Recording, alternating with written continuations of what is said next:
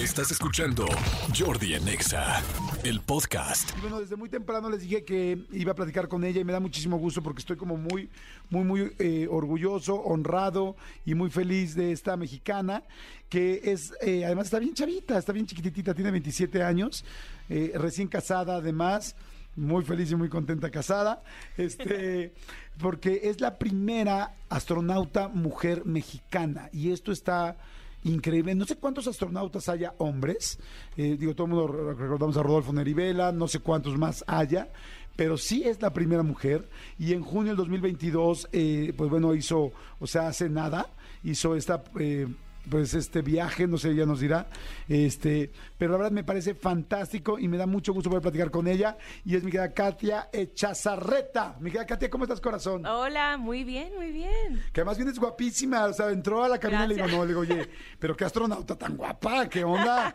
me vas a sacar de onda a los, a los alienígenas de por allá. Para que se vayan, no se claro, en paz. que se vayan, que no se queden en paz. No, bueno, es que así se van a quedar. O sea, no, estamos, no, no estamos usando psicología inversa. ¿Cómo estás, Katia? ¿Bien? Muy bien, muy bien, muchas gracias. Qué bueno, cuéntame qué, qué padre, qué lindo eh, y qué importante para un país eh, poder hacer una misión como esta. Cuéntame, por favor, qué fue la misión, qué es lo que hiciste y luego me voy para atrás eh, para saber cómo llegaste a ese punto. Sí, mi misión es una misión un poquito diferente, es una misión psicológica.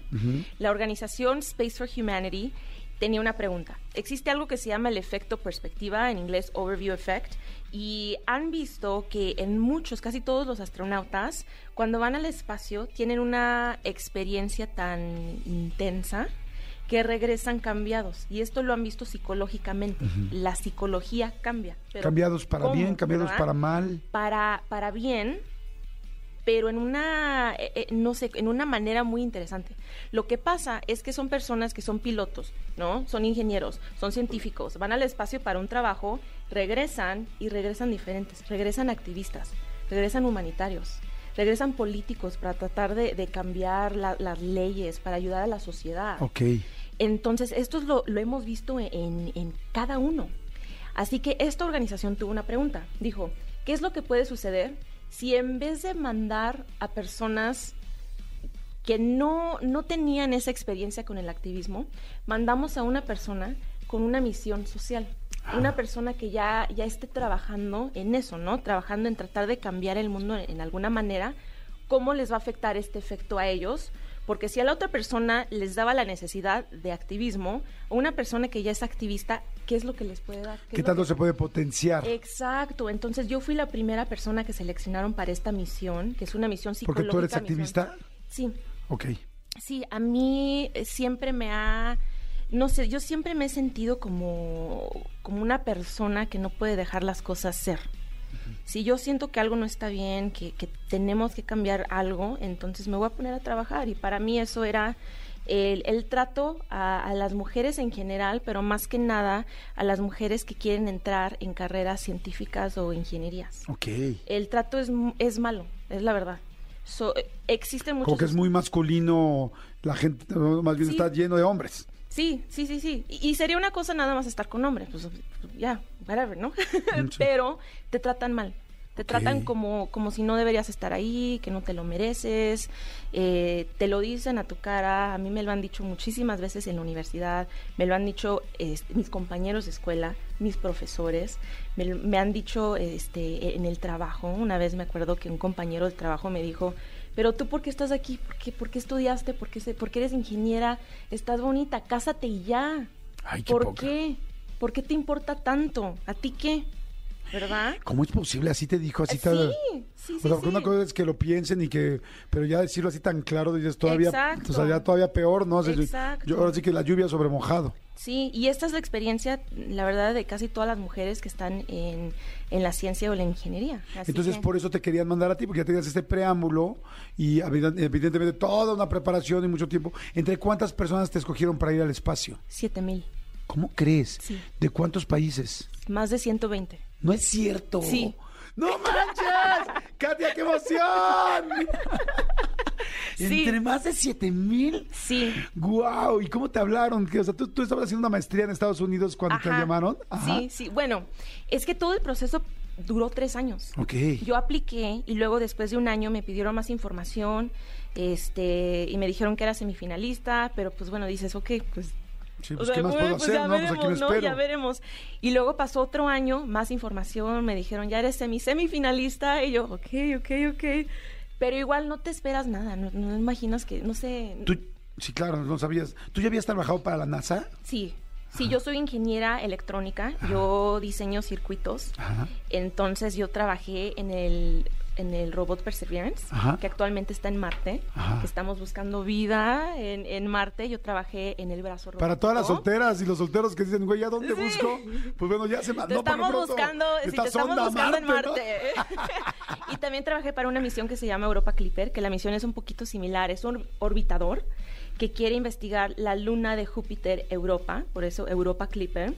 Y esta luna es increíble, porque esta luna tiene más agua de lo que tenemos aquí en la Tierra y está más chiquita, pero está haciendo algo súper cool. Mira, esta luna está aventando toneladas y toneladas de agua de la luna al espacio. Así, agua, agua, agua. Guau. Entonces, y esta- agua es vida. Ajá. Entonces, esta misión lo que quiere, lo que quiere hacer es, no tenemos que aterrizar porque el agua la está aventando. Entonces, ¿qué puede pasar si pasamos por el agua, agarramos el agua y la analizamos? ¿Qué es lo que vamos a encontrar ahí? Y eso es, eso es esa misión. Guau, Sí, está increíble. sí. Oye, eh, es que tengo miles de preguntas, eh, muchas, muchas preguntas, pero a ver, ¿cómo es ir al espacio? O sea, la preparación, ¿cómo es? Ahorita, ahorita quiero preguntar cómo llegaste a este punto, porque aquí hay una cosa que me parece muy linda y muy, de mucho orgullo, y es, cualquier persona puede conseguir algo si realmente lo crees, si realmente trabajas por él, si eres talentoso en eso, evidentemente, pero creo que lo más, en lo que menos somos talentosos es en creer que sí podemos. Sí. Pero eso es todo un tema, entonces esto lo quiero platicar aparte. Ahorita quiero saber es cómo es ir al espacio, te- cómo, cómo te dijeron que sí, o sea, arranquemos desde ahí. ¿Qué estabas haciendo cuando dijeron que sí eras tú entre siete mil personas y de ahí cómo te preparan? Sí, bueno, esa es una historia chistosa, porque cuando hice mis entrevistas, o sea, yo di todo, ¿no? Yo les di todo mi corazón, les di todo, todo, todo, porque dije, esta es mi oportunidad. Quedábamos cinco. ¿Qué? Y yo sabía que era una de cinco y que pues la entrevista era, esto es lo único que tengo ahora, ¿no? Sí, sí, no, no voy a poder demostrar ninguna otra cosa más que la entrevista que Eh, haga. y, y quedamos cinco, entonces eso quiere decir algo. ¿Conoces a las otras cuatro o no? No, Ah, sé quién son. ajá. Ay, malditas No sé perras. No, no, no, Ay, no, no, sí. no. No, no pobrecitos. No, hombre, ¿cómo crees? No, es que aquí a todos les decimos, aquí a todos nos decimos malditos perritos y malditas perritas. Pero no, no creas que por mala onda para ellas, no, al contrario. Ajá, y luego, Entonces quedábamos cinco y eso es algo, es difícil porque dices, te aseguro que todos o todas tenemos la experiencia necesaria, tenemos la educación necesaria, ¿no? Tenemos ya eh, todo en, en papel. El currículum está perfecto en, en, en todos, ¿no? sí, si la preparación todas la tienen, Sí. porque ya escogieron entre siete mil a Exacto, cinco. exacto. Entonces dices, ok, entonces, ¿qué es lo que me va a ayudar a mí ¿Cuál es el parámetro para la decisión? Y es la respuesta es algo que pues puede ser incómodo, ¿no? Porque eres tú, es tu personalidad. Entonces decía, no, es que si no me escogen es que pues fui yo, ¿no? Yo, yo no les caí bien. O bueno, Así quizás que- necesitaban otra cosa, porque Sí, es- sí, evidentemente sí. las cinco eran súper calificadas, pero quizás necesitan alguien más emocional, alguien Ajá. menos emocional, alguien más neutral, alguien, no sé, muy sesudo, alguien muy, no sé. Sí, Quién sabe qué están buscando exactamente, ¿no? Y de hecho sí, porque ya después platiqué con ellos y ya me dijeron que, que fue, que fue en mí. Y era, eran varias cosas. Una de ellas era que les encantaba cómo hablaba con tanta pasión de esto, de la ciencia, de la ingeniería, de que no tiene que ser aburrido, puede ser algo hermoso. Pero que dice, pues porque soy mexicana, No, papá. sí. Te voy a hacer tantito, mira, hacen el micrófono un poquito para acá, así para que le hables de frente, exacto, así.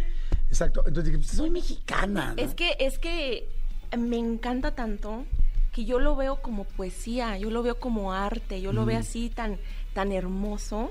Y así hablo de él, yo hablo de, del universo y, y de las ecuaciones y de las matemáticas, o sea, como si fuera una novela, ¿no? Así de que, Claro. mira, es que eh, eh, hay drama. Sí, la y hay- sí, así que eso para ellos en una misión así, pues era muy importante, pero también la experiencia, eh, pues obviamente con la prensa, obviamente con las entrevistas, con los medios.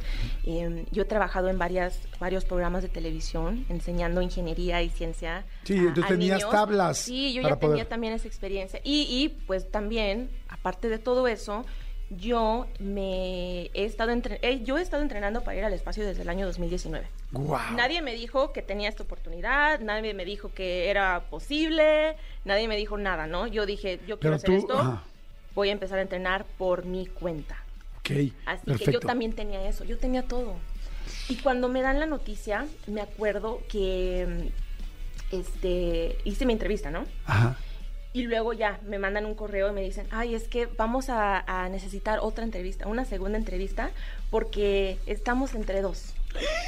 Ay, Y yo, ay, Dios. Malditos No, no, perritos, no, malditos perritos de la NASA. Ya les di todo, ya les di todo mi corazón. Ya Si es les di que más puedo mi dar. Te conté todo desde que nací, ¿qué más, qué más quieres de mí, no? Ajá. Y luego le llamo a mi mamá y le digo, Así le dije yo a una novia, ya. Decía, ya, o sea, la hipoteca, tal, todo, ya, ¿qué más quieres de mí? y le llamo a mi mamá y le digo, oye, mira, tengo una idea. Yo creo que si me van a dar la noticia de que soy yo, no me lo van a decir en un email. Entonces yo creo que me están echando una mentirita para meterme en una llamada, ¿no? Ok. O sea, yo creo que no quedan dos, yo creo que soy yo, ¿no? Y me dice, sí, sí, sí, sí, sí, sí, tienes razón, eres tú, eres tú. Y ya me dormí bien relajada, ¿no? De que soy yo, soy yo, soy yo. Y entro a la llamada y empieza la entrevista. Y me empiezan a hacer preguntas y yo, Es que como que te preguntan en un examen para ir a la- a la- al espacio. Eh, bueno, es que como tú ya tienes toda la preparación y todo eso, Ajá. entonces más bien las preguntas son un poquito más eh, acerca de tu misión social, acerca de, de tu vida ya, de, de ti en una manera más personal. Como Ok. si tienes un problema, cómo lo vas a resolver, si cuéntanos acerca de alguna emergencia que has tenido, Ok. ¿verdad? Sí, como para ver cómo resolverías. Sí. Ok. Oye, bueno, y entonces. este, Entonces, y me estaban haciendo preguntas y yo, no, no, no, ya no, ya no pasó, no me dijeron, ¿no? Eh, yo me la creí, pues, perdón, pero bueno, seguimos. Y ya, empiezan a decirme, cuando creamos esta organización en el año 2017, soñamos en el momento en el que le podemos decir a la persona, a la primera persona que va a ir al espacio. Y yo, ay, sí, va a ser bien bonito, qué bonito. Pero ellos como que tratándome de decir indirecta, Ajá. y yo no entendía. Ajá. Y yo, sí, sí, qué bonito. Y ellos, sí, esa persona la, la vamos a seleccionar y, va a tener esta experiencia. Y yo, sí, sí, sí, sí, sí. Sí, entiendo. Sí, sí, qué bonito, qué bonito. Y ya finalmente como que se rindieron y dijeron, vas a ir al espacio. Y yo, ¿en serio? Guau. ¿Y ellos, ellos tenían ubicado que ibas a ser la primera mexicana en el espacio Sí. o no lo habían dicho? Sea, ¿te lo dijeron ahí o tú no lo habías Yo lo sabía. Ajá. Es que yo sí. O sea, si- si voy yo, sería la primera. Sí, sí, es mi obsesión de, de- de niña. Yo, yo conozco a todos los astronautas. O sea, si yo veo la cara de una persona, o sea, ah, ese es astronauta, bla, bla, bla, es de Italia. O sea, yo me lo sé a todos.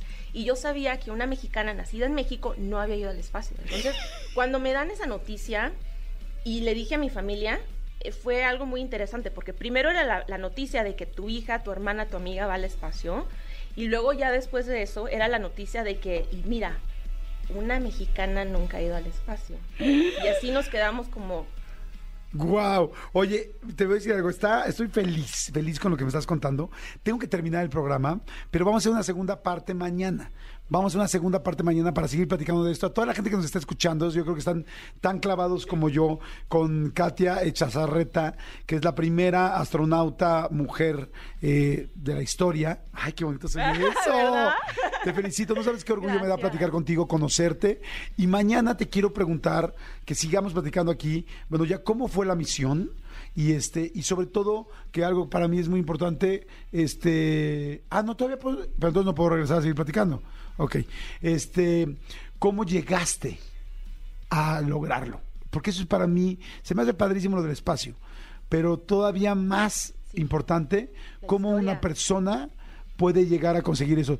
¿Tú estudiaste en una escuela en el extranjero de chiquita? O sea, la primaria, ¿dónde la hiciste? Eh, yo empecé la primaria en México Ajá. y luego la terminé en Estados Unidos, Ok, ¿en México en dónde estudiabas? en Tijuana. ¿En Tijuana? ¿En en qué escuela?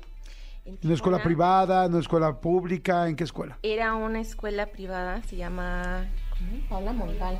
Sí. Ok. si existe todavía.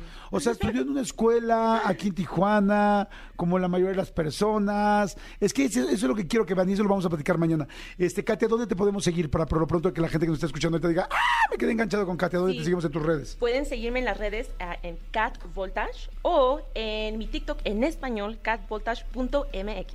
Cat Voltage es K-A-T y Voltage de voltaje. De voltaje, B chica o L-T-A-G-E. Así es. Ok, Cat Voltage para que la sigan en Instagram y en todas las redes. Sí. ¿Sale? Katia, qué emoción, qué emoción, felicidades. Tenemos una cita tú y yo mañana aquí, ¿eh? Sí, sí, sí. O sea, tienes una cita. Está aunque bien, aunque me estés bien. casada, me respetas mi cita. Nos vemos.